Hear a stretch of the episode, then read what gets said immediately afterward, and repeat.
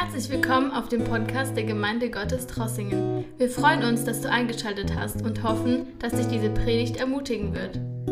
Wir möchten jetzt gemeinsam Gottes Wort betrachten und danach werden wir so wie eigentlich jeden Abend, fast jeden Mittwoch, werden noch eine Zeit haben im Gebet, in dem wir die Möglichkeit haben werden, vor Gott zu kommen und auch mit unseren Gebeten vor ihm zu sein. Und wir fangen jetzt in 1. Timotheusbrief, wir fangen jetzt ein neues Kapitel an. Wir waren bis jetzt in Kapitel 1. Heute Abend möchten wir einen Schritt weitermachen und bevor wir den Text lesen werden, vielleicht manchmal als Gemeinde fragen wir uns immer wieder, wie können wir, was können wir als, als Gemeinde in dieser Welt tun? Wir merken eigentlich, dass diese Welt immer schlechter und immer schlechter wird. Wir merken, dass diese Welt sich immer mehr und mehr von Gott entfernt und vielleicht fragen wir uns, ja, wie, was können wir als Gemeinde in dieser Welt bewirken? Und oft denken wir so, ja, wir sind jetzt keine sehr große Gemeinde, wir sind ähm, was können wir bewirken als Gemeinde? Wie können wir Einfluss haben als Gemeinde hier in, in Trossingen, hier in der Umgebung? Überhaupt, wenn wir jetzt über, von Deutschland reden, so ein großes Land. Und wie können wir als Gemeinde Einfluss haben und was können wir tun als Gemeinde? Und vielleicht diese Frage hat sich irgendwie auch Timotheus gestellt, als er dort war in Ephesus. Es war ein sehr großer Stadt, mit sehr vielen Einflüssen. Wir wissen, der ganze Okkultismus, der da war, auch in, in Ephesus. Und gerade jetzt, als wir Richtung Sonntag gehen und ihr wisst, bei vielen Sonntag steht ganz groß geschrieben Halloween. Und wir merken diesen okkultischen Einfluss auch bei uns in Deutschland, auch in unserer Zeit. Das nimmt immer zu. Und ja, vielleicht Timotheus hat sich auch damals gefragt, was kann er tun? Was kann er als junger Mann, als Diener, was können die damals tun als Gemeinde in Ephesus? Und Paulus erinnert uns heute Abend durch diesen Text, er hat den Timotheus geschrieben, aber dieses Wort ist auch für uns gültig heute Abend und zwar, wir können e-, etwas tun als Gemeinde. Wir können einen wunderbaren, kraftvollen Einfluss haben als Gemeinde in der Welt. Und wie? durch das Gebet. Oh Geschwister, das sollen wir nie vergessen. Manchmal denken wir vielleicht an irgendwelche Methoden, wie können wir Einfluss haben durch irgendwelche Methoden. Aber heute Abend durch diesen Text, den wir anfangen werden, Paulus bringt uns wieder zu die Wurzeln, wenn wir so haben wollen. Er bringt uns wieder zu dieser Basics, zu dieser Fundament. Und zwar, wir können einen Einfluss haben als Gemeinde, egal wo wir sind, erstmal durch unsere Gebete. Niemand kann unsere Gebete stoppen. Unsere Gebete können Kraft haben. Nicht weil Gebet in sich Kraft hat, sondern weil wir beten zu einem Gott, der allmächtig ist. Und heute Abend möchte ich äh, diese Betrachtung unter dieser Titel stellen, das Gebet, unsere wichtige Aufgabe. Unsere wichtige Aufgabe als Gemeinde ist das Gebet. Und möchte Gottes Wort lesen in 1. Timotheusbrief Kapitel 2, Vers 1 bis 7. Möchte ich von Anfang an sagen, wir werden wahrscheinlich heute Abend nur Vers 1 und 2 betrachten, weil es ist so viel hier drin in dieser Bibelverse. Es ist so viel, was wir mitnehmen wollen und wir wollen nicht äh, alles komplett einpacken in eine Bibelabend, sondern einfach uns Zeit nehmen, durch diesen Text zu gehen. 1. Timotheus Kapitel 2, Vers 1. So ermahne ich nun, dass man zuerst vor allem mit Bitten, Gebeten, Fürbitten und Danksagung für alle Menschen eintritt. Für die Könige und für alle Obrigkeit, damit wir ein ruhiges und zufriedenes Leben führen können in aller Gottesfurcht und Ehrbarkeit. Denn das ist gut und angenehm vor Gott, unserem Retter, der will, dass alle Menschen gerettet werden und zur Erkenntnis der Wahrheit kommen. Denn es ist ein Gott und ein Mittler zwischen Gott und den Menschen, nämlich den Mensch Christus Jesus, der sich selbst als Lösegeld für alle gegeben hat, als Zeugnis zur rechten Zeit. Amen. So was können wir über Gebet lernen, wenn wir diese Bibelverse anschauen? Nummer eins, das Gebet ist ein Kampf. Das Gebet ist ein Kampf und Vielleicht, wenn wir diesen Text jetzt lesen, das kommt jetzt nicht so vor direkt, aber schauen wir, wie Paulus hier anfängt. Er sagt, so ermahne ich nun, so. Und wenn er so sagt, so ermahne ich nun, er macht die Verbindung mit das, was wir letzten Mittwoch betrachtet haben. Letzten Mittwoch in der letzten Abschnitt in Kapitel 1, wir haben darüber geredet, über den guten Kampf des Glaubens, zu dem Timotheus berufen war, zu dem jeder Kind Gottes berufen ist. Und er spricht über diesen guten Kampf des Glaubens und er, er sagt weiter, er redet weiter, nach, nachdem er diese guten Kampf des Glaubens vorstellt. Er sagt, so ermahne ich nun. In dieser Licht von dieser Kampf des Glaubens, Timotheus, Gebet ist sehr wichtig. Und das Erste, was wir lernen heute Abend, Gebet, das Gebet ist ein Kampf. Es gehört zu geistlicher Kampf, auch unser Gebetsleben. Und wenn wir nochmal in diese ganz klassische, bekannte Text hineingehen, in Epheserbrief in Kapitel 6, wir kennen diese Stelle in Epheserbrief in Kapitel 6. Paulus spricht so schön und er beschreibt diese Waffen, Waffenrüstung Gottes. Er war in ein Gefängnis und manche Bibelausleger denken wahrscheinlich, er war gekettet, gebunden an einen römischen Soldat. Und vielleicht Paulus hat diese Waffenrüstung angeschaut von dieser römischen Soldat in der damaligen Zeit und der Heilige Geist inspiriert Paulus zu schreiben, dass es so wichtig ist, dass wir als Kinder Gottes, als ja, Soldaten des Glaubens, dass wir diese Waffenrüstung Gottes haben. Ein Soldat, der geht nicht in Krieg in äh, Sportanzug, nicht wahr? Er kann sich nicht leisten, irgendwie in einen irgendwelche Anzug dahin zu gehen in Krieg, sondern es gibt eine bestimmte Waffenrüstung, die er tragen soll, die er tragen muss. Er muss diese Waffenrüstung haben für seinen eigenen Schutz, aber auch anzugreifen. Und Paulus sagt, es gibt eine wunderbare Waffenrüstung, die Gott uns gegeben hat in Jesus Christus. Viele Teile von dieser Waffenrüstung sind zum Schutz für uns. Es gibt einen Teil, dieser Teil ist zum Angriff da, das ist Gottes Wort. Aber wir werden gleich sehen, Paulus schließt eigentlich diese ganze Beschreibung von dieser Waffenrüstung Gottes, indem er das Gebet erwähnt. Weil ich glaube, unsere Waffenrüstung hat keine Kraft und keine Effizienz ohne ein, ein starkes Gebetsleben. Epheserbrief Kapitel 6, Vers 16.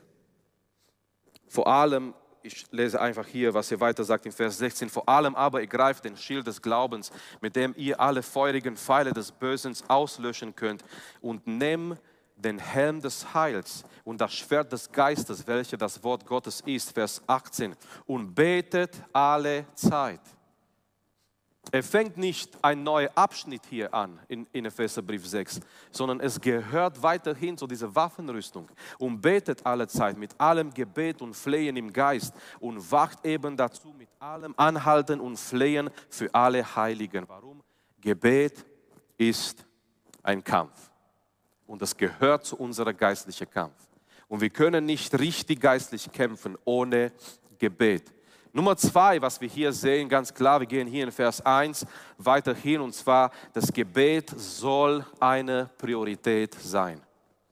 Das Gebet soll für jede Gemeinde, für eine gesunde Gemeinde, für uns als Gemeinde, das Gebet soll eine Priorität sein. Und Paulus gibt uns hier zwei ähm, Ausdrücke, mit denen er uns zeigt, dass Gebet eine Priorität sein soll. Er sagt hier, ich ermahne, so ermahne ich nun, dass man zuerst und das ist sehr interessant, wenn wir lesen Paulus, was sollen wir zuerst machen? Viele von uns haben ähm, einen Kalender zu Hause oder so eine App, wo, wo, vielleicht, wo wir uns die Termine eintragen für einen Tag und wir stehen morgens auf und schon vielleicht diese App sagt uns, was dran ist am Tag, was, was müssen wir erledigen an einem Tag oder vielleicht, vielleicht haben wir so einen Kalender für die ganze Woche, für die ganze Monat, was müssen wir machen, was müssen wir erledigen und es ist auch in Ordnung, Prioritäten zu haben. Was mache ich heute als erstes? Was ist diese Woche wichtig für mich, dass ich erledige? So Paulus, was ist das Wichtigste überhaupt? Was sollen wir als erstes tun? Und Paulus sagt uns hier, ich ermahne nun, dass man zuerst, und dann sagt er noch, das zu bestätigen, zu befestigen, er sagt vor allem, zuerst vor allem. Das hört sich für mich als Priorität an, oder? Es ist etwas, was man als höchste Priorität haben soll, zuerst, vor allem. Es ist das Gebet. So, wir lernen, Für uns als Gemeinde, für jede gesunde Gemeinde, das Gebet soll eine Priorität sein. Zuerst, vor allem. Das heißt Nummer eins auf die Liste, ganz oben auf die Liste, eine Priorität, nicht eine Reserverad. Es ist so traurig für manche Christen, für manche Gemeinden, das Gebet ist eine Art Reserverad geworden. Mit der Reserverad ist es so, du brauchst es vielleicht nicht, aber es ist nicht schlecht, dies dabei zu haben. Manche betrachten das Gebet so, das brauchst du vielleicht nicht, es ist aber nicht schlecht, die dabei zu haben. Wir versuchen in unserer eigenen Kraft durchs Leben zurechtzukommen. Das brauchen wir unbedingt nicht. Aber irgendwann, wenn wir in Not kommen, vielleicht funktioniert doch das Gebet. Für Christen, die es ernst meinen mit Gott, für eine gesunde Gemeinde, sollte es nicht so sein. Amen. Wir dürfen Amen sagen, auch wenn es dunkel draußen ist und vielleicht wir sind müde. Amen. Das sollte nicht so sein für, für echte Kinder Gottes, es ist nicht ein Reserverad, nicht etwas, was, was wir gar nicht vielleicht brauchen. Es ist gut, doch dabei zu haben, sondern äh, Gebet ist auch nicht eine Notlösung.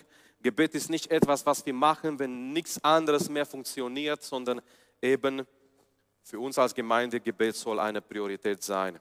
Wir merken für die erste Gemeinde, Gebet war eine Priorität. Wir erinnern uns als Apostelgesch an Apostelgeschichte Kapitel 2, es werden diese Hauptkerne der Urgemeinde beschrieben. Und in Apostelgeschichte Kapitel 2 im Vers 42, sie blieben aber treu in der Lehre der Apostel. Warum die Lehre? Die Lehre, weil die Lehre bestimmt alles. Haben wir eine falsche Lehre, diese falsche Lehre wird alles falsch bestimmen, falsch beeinflussen in unserem Leben. Haben wir eine gesunde Lehre, diese gesunde Lehre wird alles beeinflussen, positiv in unser Leben. So, sie blieben aber treu in der Lehre der Apostel, in der Gemeinschaft, in Brotbrechen und im Gebet. Das war ganz wichtig bei der Urgemeinde, das Gebet. In Apostelgeschichte Kapitel 4 wieder, es ist so eine Situation, eigentlich könnten wir so nennen, Apostelgeschichte Kapitel 4, es ist so die erste Krise der Urgemeinde. Ich meine, sie fangen so gut an, die sind zusammen und die warten zusammen und der Heilige Geist kommt über allen und die werden alle erfüllt im Heiligen Geist und die fangen alle in andere Zungen zu sprechen und die, äh, die wachsen sofort in, äh, am Pfingsten, an dieser ersten Tag, wo Petrus predigt. Die Bibel sagt uns, 3000 Menschen kommen zum Glauben in Jesus Christus. Wir haben diese Menschen getauft und die Gemeinde wächst und es kommt dann Kapitel 3, wenn Petrus und Johannes zum Tempel gehen und dieser Gelähmten da, er, er, ist da am Eingang des Tempels und er bittet um Almosen und Petrus und Johannes, die schauen ihm an und die sagen, Silber und Gold haben wir nicht, aber was wir haben, das geben wir dir. Im Namen Jesu Christus von Nazareth, steh auf und wandle und lauf. Und er steht auf und die ganze Menge kommt zum Petrus und Johannes. Und Petrus, was macht er?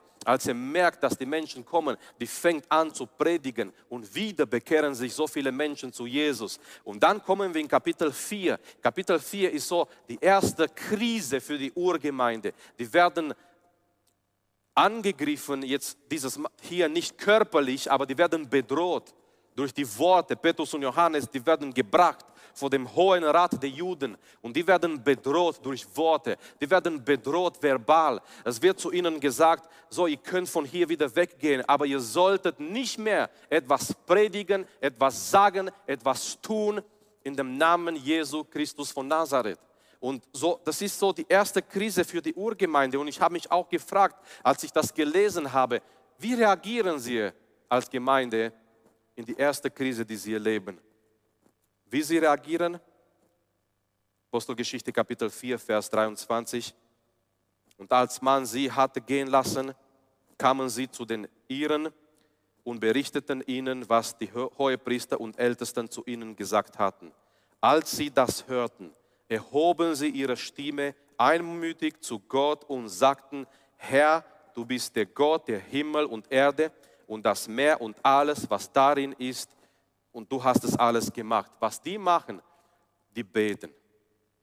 Die beten, wie reagieren sie als Gemeinde zu der ersten Krise, in der sie sich befinden? Die beten. Die kommen zusammen und die beten. Warum machen sie das? Weil Gebet war für die Urgemeinde eine Priorität. Und natürlich hier, Geschwister, wir können sagen, unser Vorbild ist unseren Herrn Jesus Christus. Für unseren Herrn, für unseren Retter Jesus Christus war das Gebet eine Priorität. Ich möchte nur kurz lesen in Markus Evangelium Kapitel 1. Das war so ein sehr, sehr voller Tag in Jesu Leben. Ich kann mich erinnern, vor einigen Jahren hat Christian darüber gepredigt, ein Tag in, in das Leben von Jesus. Vielleicht kann sich einer oder andere erinnern. Ein Tag in das Leben von Jesus. Jesus hat so einen vollen Tag. Er, er lehrt, er heilt, er befreit Menschen. Wir würden sagen, nach so einem Tag, er ist müde. Er ist so müde, er geht bestimmt jetzt schlafen und nächsten Tag schlaft er aus und er, er möchte sich ausruhen. Aber die Bibel sagt uns hier, es passiert etwas. Ähm, es war bis spät am Abend, die haben ihm Kranke gebracht und Besessene gebracht und er hat Menschen geheilt. Und dann, Markus Kapitel 1, Vers 35, am nächsten Morgen, als es noch ganz dunkel war, stand er auf und ging hinaus. Und er ging an einem einsamen Ort und betete dort. So, er steht früh auf ein, ein voller Tag hinter sich hat Jesus gehabt. Er steht aber früh auf und, und er geht dahin und er fängt an zu beten. Warum? Weil Gebet war für Jesus eine Priorität. Er wollte reden mit seinem Vater, er wollte sprechen mit seinem Vater. Und äh, ich mag, was danach passiert. Ähm, Simon und die, die bei ihm waren, eilte ihm nach das heißt, die haben ihn überall gesucht, die haben ihn nicht gefunden, wo ist Jesus? Der ist schon wach, hatte vielleicht nicht mal gefrühstückt. Wo ist Jesus? Ist er irgendwo weggegangen? Aber er war an diesem einsamen Ort zum Beten. Und als sie ihn fanden, sagten sie zu ihm, alle suchen dich. Und er sprach zu ihnen, lasst uns in die nächsten Städte gehen, damit ich dort auch predige, denn dazu bin ich gekommen. So Jesus jetzt erfüllt, könnten wir sagen, mit einer frischen Kraft, nachdem er vielleicht stundenlang, wir wissen nicht genau wie lange, aber nachdem er Zeit verbringt im Gebet, er steht jetzt auf und äh, wie mit einer neuen, frischen Kraft, er sagt zu Petrus, komm, lasst uns hingehen in die nächsten Städte. Mit anderen Worten, lasst uns weiterhin für den Herrn wirken und arbeiten. Lasst uns Gottes Reich erweitern auf dieser Erde, weil dazu bin ich gekommen, diese Botschaft zu verkündigen. Wie schön. Aber dafür, dafür wir verstehen immer wieder, wenn wir die Evangelien lesen, unseren Herrn Jesus Christus, er hat sich zurückgezogen. Er hat sich irgendwo, er ist irgendwo gegangen, wo er alleine war. Sehr oft, er war alleine und er wollte da Zeit verbringen im Gebet. Warum? Gebet war für ihn eine Priorität. So, Paulus sagt heute Abend, 1. Timotheus Kapitel 2, im Vers 1, vor allem, zuerst, vor allem, ich verstehe auch, bevor wir etwas anderes tun, bevor wir etwas vielleicht organisieren, bevor wir vielleicht etwas planen, bevor wir etwas vielleicht tun in unserer Kraft, bevor wir all das tun, davor sollen wir beten, davor sollen wir Gott fragen, davor sollen wir zusammen im Gebet kommen oder jeder Einzelne für sich wenn wir etwas organisieren oder machen möchten in unserem Leben. Also Gebet ist geistlicher Kampf Nummer zwei. Gebet soll eine Priorität sein. Eine Priorität sein. Ich möchte sagen, unser echtes Gesicht als Gemeinde ist, wie wir und wer wir sind im Gebet. Das Gebet, unser Gebetleben ist ein Spiegel für uns als Gemeinde. Ich kann mich so gut erinnern, ich war damals noch in Rumänien und äh, ich wohnte damals gegenüber die Gemeinde, die Gebäude von Gemeinde. War sehr praktisch. Man, hat, man musste nicht, sich nicht beeilen in die Gemeinde oder wegzufahren, also weit wegzufahren. Wir waren ganz in der Nähe von Gemeinde und ähm, das war unter der Woche. Unter der Woche kam irgendwie ein Missionar aus Norwegen. Der war so auf einer Reise und er kam, jemand hat ihm da gebracht, hat ihm die Gebäude, es war eine große Gemeinde, um die 1400 Plätze. Jemand hat in die Gebäude gezeigt. Es waren nur die Schwestern drin, die geputzt haben. Es war unter der Woche. Und keiner konnte mit ihm Englisch reden. Und ich war draußen. Es war Sommer und jemand hat mich gesehen. Ah, da ist Marius, vielleicht kann er ein bisschen Englisch. Und so äh, mit meiner schwachen Englisch von damals habe ich den Missionar erklärt, wann wurde die Gemeinde gebaut und was gehört wo und das ist der Hauptraum, Hauptsaal und so weiter. Und da sind wir unten gegangen, das war so wie ein, ein, ein, ein großer Raum unter im Keller Und in diesem Raum, eigentlich dieser Raum äh, war da für Gebet. Da haben sich zum Beispiel ältere Geschwister jeden Morgen getroffen zum Gebet. Da haben sich ähm, auch abends, als kein Gottesdienst da waren, haben sich, äh, da war, haben sich äh, manche Gruppen getroffen für Gebet. Und ich habe ihm erklärt auf Englisch, das ist so eine, eine, ein Raum, wo man betet. Morgens wird hier gebetet, abends wird hier gebetet. Und dann hat er gesagt, ah, hat er gesagt, das ist das, das, ist das Heizraum der Gemeinde. Geistlich gemeint, versteht ihr? Das hat, das, das, dieser, dieser Satz von ihm ist mir geblieben. Das sind jetzt über 20 Jahre. Äh, aber dieser Satz, er hat diesen Raum angeschaut und er hat verstanden, es wird dort gebetet, morgens und abends. Und da kommt man zum Gebet und er hat gemeint, das ist das Heizraum der Gemeinde. Jede Gemeinde sollte so einen Heizraum haben. Das heißt eigentlich unser Gebetsleben als Gemeinde. Und das soll unsere Priorität sein. So gehen wir jetzt zum Punkt Nummer drei, Gedanke Nummer drei. Und zwar Arten von Gebet. Es gibt, Paulus gibt uns und zeigt uns heute Abend hier, es gibt Arten von Gebet. Wie sollen wir beten? Das, dieser Punkt hier, dieser Punkt jetzt drei, beantwortet die Frage, wie sollen wir überhaupt beten? Und Paulus gibt uns hier in Vers 1, wir sind noch in Vers 1 übrigens, jetzt merke ich gerade, wir werden nur Vers 1 anschauen heute Abend und danach werden wir eben die Möglichkeit haben, das einzusetzen, was wir auch gehört und gelehrt haben. Es gibt Arten von Gebet.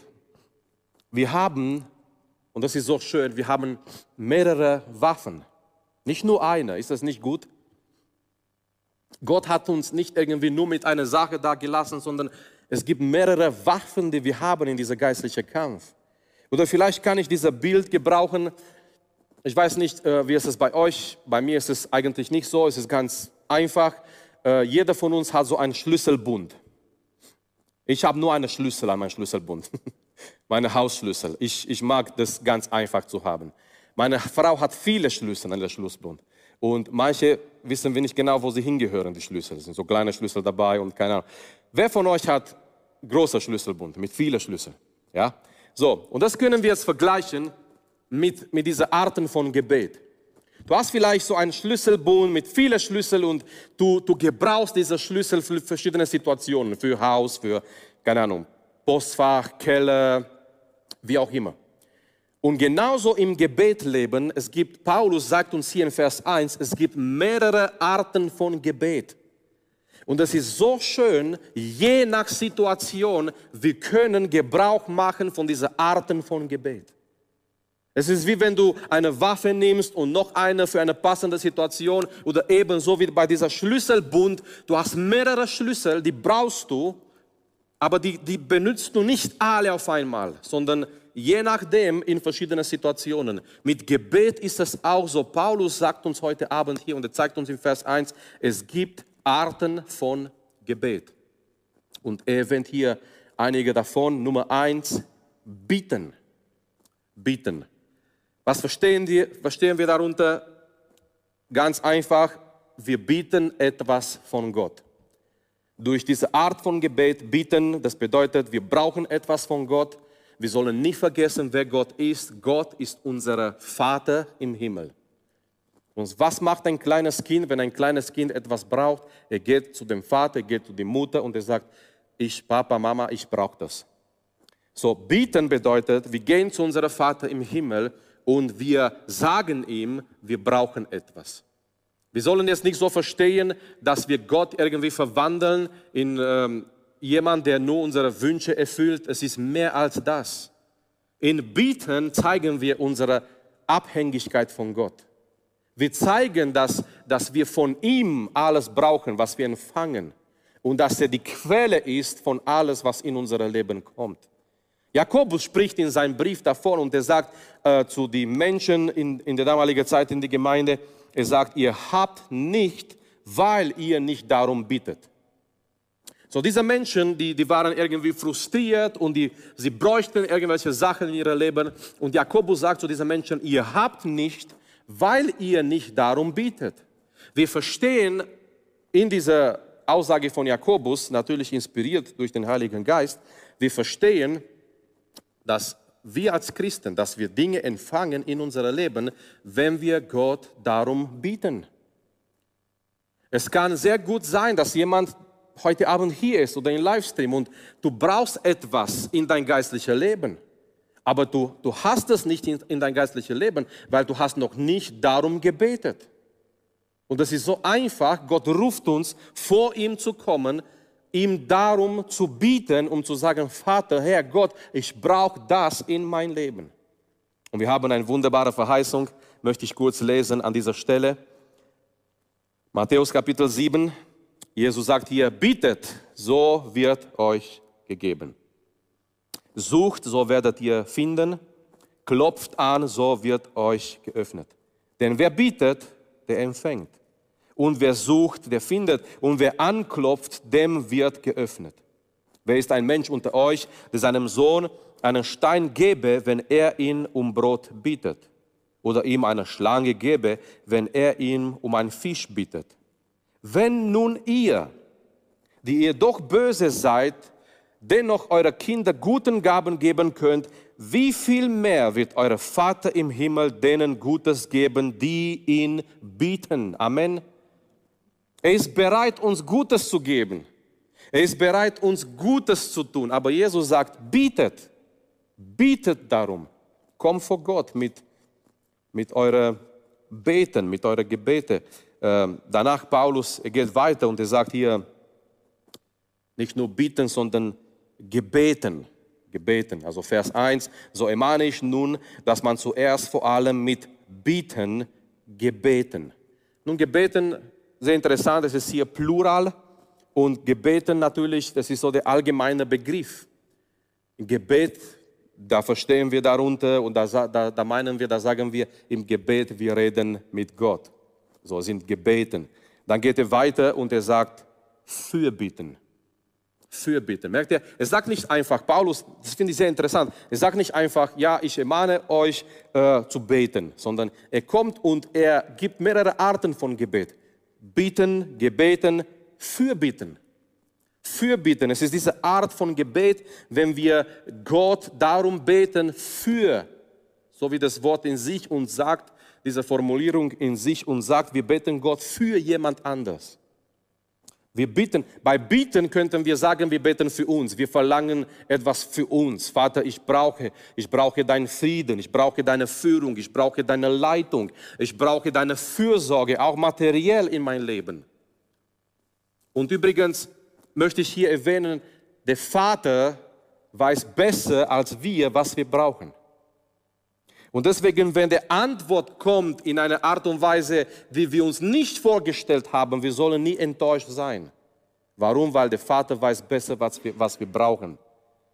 Und wenn wir für eine Sache beten und beten und beten und die Antwort kommt, aber vielleicht die Antwort kommt nicht so, wie wir gedacht haben, wir sollen nie enttäuscht sein. Warum nicht? Unsere Gebete werden erhört, aber Gott beantwortet unsere Gebete nach seiner Weisheit nach seiner Weisheit. So, Paulus geht dann hier weiter zu den Fürbitten, Fürbitten, ganz besonders, wenn wir zu Gott beten, aber für jemand anders. Jesus gibt uns eine sehr schöne Gleichnis von drei Freunden. Und ich möchte sagen, wir sind dieser Freund in der Mitte. Es ist dieser Freund, der Brot braucht um Mitternacht. Ihr kennt die Geschichte, Jesus sagt, es gibt einen Mensch, er hat einen Freund, der zu ihm kommt, zu Besuch, er ist auf die Reise. So, und dieser Mensch jetzt, er denkt, ja, ich habe jetzt meinem Freund nichts zu geben. Es ist jetzt spät, aber, und hier ist dieser Freund in der Mitte, Freund in der Mitte so, er hat einen Freund in Not und auf der anderen Seite, er sagt, Moment, ich habe einen Freund, der Brot hat. So, das sind wir als Christen. Wir sind diese Freunde in der Mitte. Wir haben Freunde in Not. Vielleicht Menschen, die Jesus nicht kennen, vielleicht Menschen, die Probleme haben. Auf die andere Seite, Gott sei Dank, wir haben einen Freund, der helfen kann. Und das ist Jesus. Und das ist unser Gott. So, dieser Freund in der Mitte, der einen Freund im Besuch hat, der Hunger hat, er hat kein Brot und er geht zu seinem Freund, zu einem anderen Freund, der Brot hat. Wir können dieser Welt nichts anbieten und nichts geben, es sei denn, Gott gibt uns was. Und dieser Freund geht zu seinem anderen Freund und er sagt, bitte gib mir Brot. Ich weiß, du hast Brot. Irgendwie wusste, dass er Brot hat. Er sagt, ja, es ist Mitternacht, es ist spät. Der andere Freund sagt ihm, ich kann jetzt nicht kommen. Ich bin schon im Bett, meine Familie, wir, wir schlafen alle. Aber die Bibel sagt uns, dieser eine Freund in der Mitte, er gibt nicht auf, sondern er bleibt dran und er bleibt dran. Und so wie in dieser Gleichnis mit der Witwe, die nicht aufhört, so sagt auch der andere Freund, wenn ich jetzt nicht hingehe, er wird ganze Nacht hier bleiben und sogar die Nachbarn stören. Ich muss ihm jetzt Brot geben, einfach damit er weggeht und ich schlafen kann. Der Punkt ist, und, und Gott ist nicht so wie der Freund, der immer äh, uns ignoriert und so, aber der Punkt ist, der Punkt ist, dass wir nicht aufgeben im Gebet, dass wir dranbleiben, dass wir unsere Freunde bieten, dass, dass er uns das gibt, was wir brauchen für unsere Freunde, die in Not sind. Fürbitte. Und das werden wir auch heute Abend tun und das tun wir auch immer wieder als Gemeinde. Das ist so wichtig. Wir beten Gott für jemand. Wir, wir vergessen unsere Nöte in dem Moment. Wir beten für jemand. Und in die Bibel haben wir so wunderbare Beispiele von Menschen, die Fürbitter waren. Ich denke, ein Fürbitter äh, hat ein Herz für andere Menschen. Wir erinnern uns an Abraham, der betet für Lot, für Sodom und Gomorra, für diese Städte. Er betet, er steht vor Gott, 1. Mose Kapitel 18. Er, er betet äh, einfach, er kommt vor Gott und ähm, von dieser Zahl, er sagt, Herr, vielleicht werden da 50 Menschen sein, die gerecht sind, wirst du diese Städte vernichten? Und Gott sagt, nein. Und er kommt runter bis auf 10 und er betet, er steht vor Gott. Abraham steht, er bleibt vor Gott, er betet für andere. Und natürlich haben wir auch dieses wunderbare Beispiel von Daniel, als er für sein Land, für seine Nation betet. Er bringt Fürbitte für seine Nation in Kapitel 9. Aber ich glaube vom Herzen, der größte Fürbitte aller Zeiten war, ist unseren Herrn Jesus Christus. Weil auf dem Kreuz er stand für uns, zwischen uns und der heilige Gott. Und er hat für uns gelitten, er ist für uns gestorben, er hat für uns gebetet.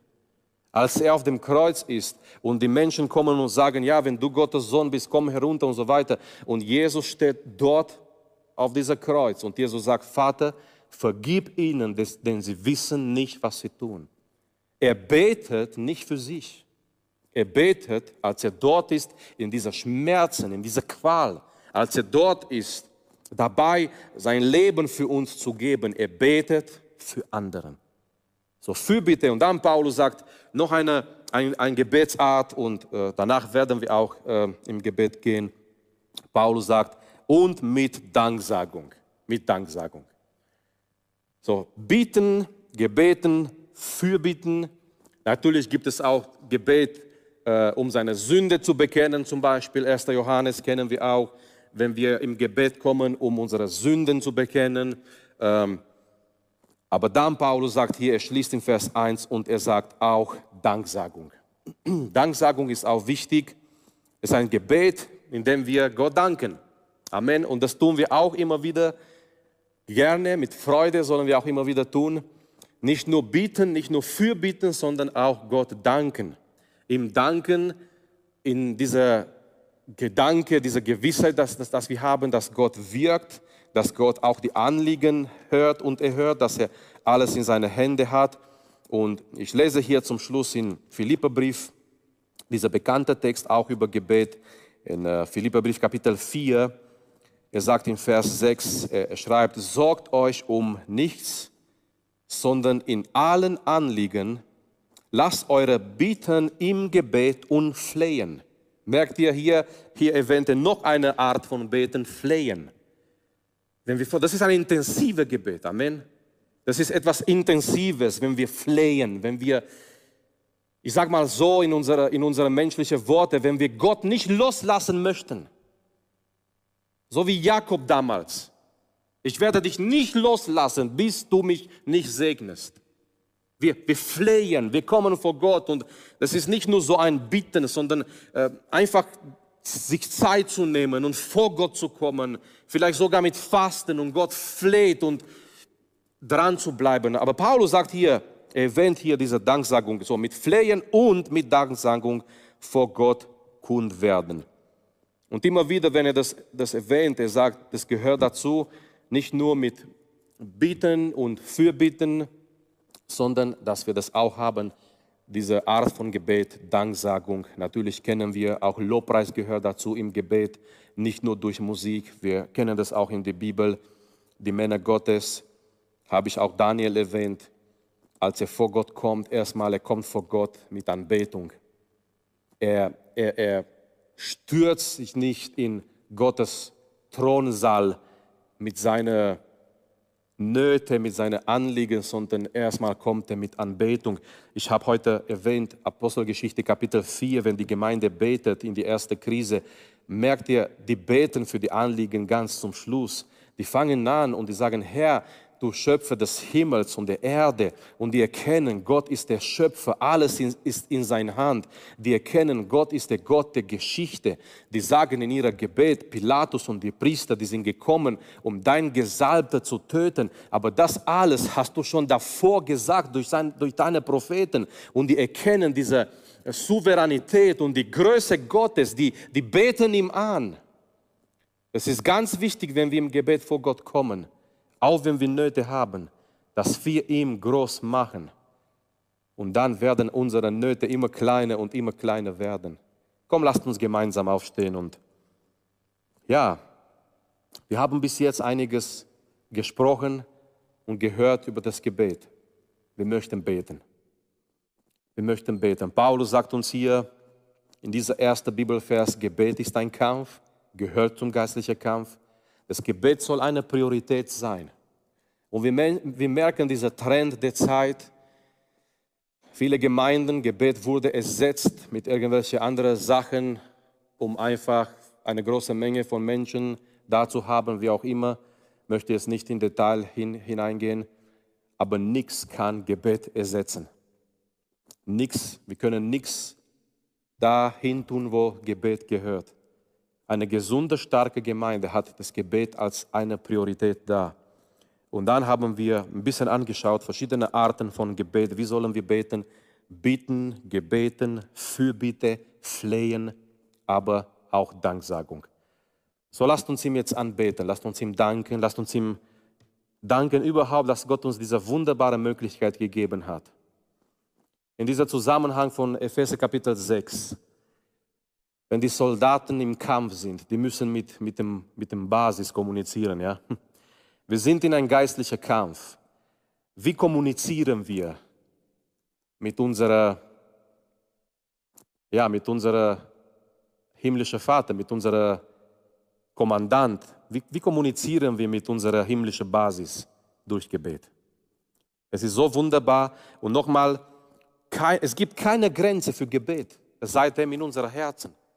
Aber es gibt keine physischen Grenzen für Gebet.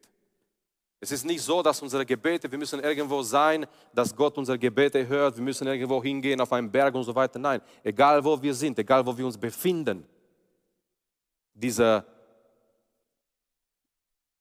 Signale von Gebet, die gehen hin, die kommen bis zu unserem Vater. Lasst uns ihm überhaupt danken für diese wunderbare Vorrecht, Privileg, dass wir beten können. Lasst uns ihm anbeten und danach wird Christian kommen und er wird weiterhin leiten im Gebet, auch füreinander, auch für die Anliegen. Vater, wir danken dir heute Abend, Herr. Wir beten dich an, Vater, wir erheben deinen Namen. Herr, wir danken dir für die Möglichkeit, Herr. Wir danken dir für diese wunderbare Vorrecht, Herr, die du uns gegeben hast, Vater, denn wir haben vor dir zu kommen, Herr, im Gebet vor dir zu kommen mit unseren Gebeten, mit unseren Anliegen, mit unseren Nöten, Herr. Halleluja, Herr. Wir danken dir, Herr, überhaupt, dass wir diese Gnade haben in unserem Leben, Herr. Dass wir diese Möglichkeit haben, Vater, jeder einzelne von uns. Wir können zu dir kommen, Herr. Wir können vor dir kommen, Vater, mit unseren Gebeten, mit Flehen, Herr, mit Anliegen, Herr. Mit das, was auf unserer Herzen ist, Vater, mit das, was uns vielleicht auch bedrückt, Herr. Und ganz besonders, wir beten heute Abend, Herr, lass das Gebet unsere Priorität ist, Vater, bei jeder einzelnen von uns, bei uns alle als Gemeinde, Herr dass es eine ganz klare Priorität ist für jede Einzelne, Herr. Dass wir dich suchen im Gebet, Herr. Dass wir deine Gegenwart suchen im Gebet. Dass wir Gemeinschaft mit dir haben im Gebet in dieser Zeit, Vater. Halleluja, Herr. Wir danken dir dafür, Jesus. Herr, rühre uns an, Vater. Lass, Herr, deine Gegenwart, Herr, deine Kraft, Jesus, über jede einzelne. Danke, dass du unsere Predigt angehört hast. Wenn dich die Botschaft angesprochen hat, dann teile sie gerne mit deinen Freunden und Bekannten, dass auch sie diese Predigt hören können. Wir wünschen dir Gottes Segen.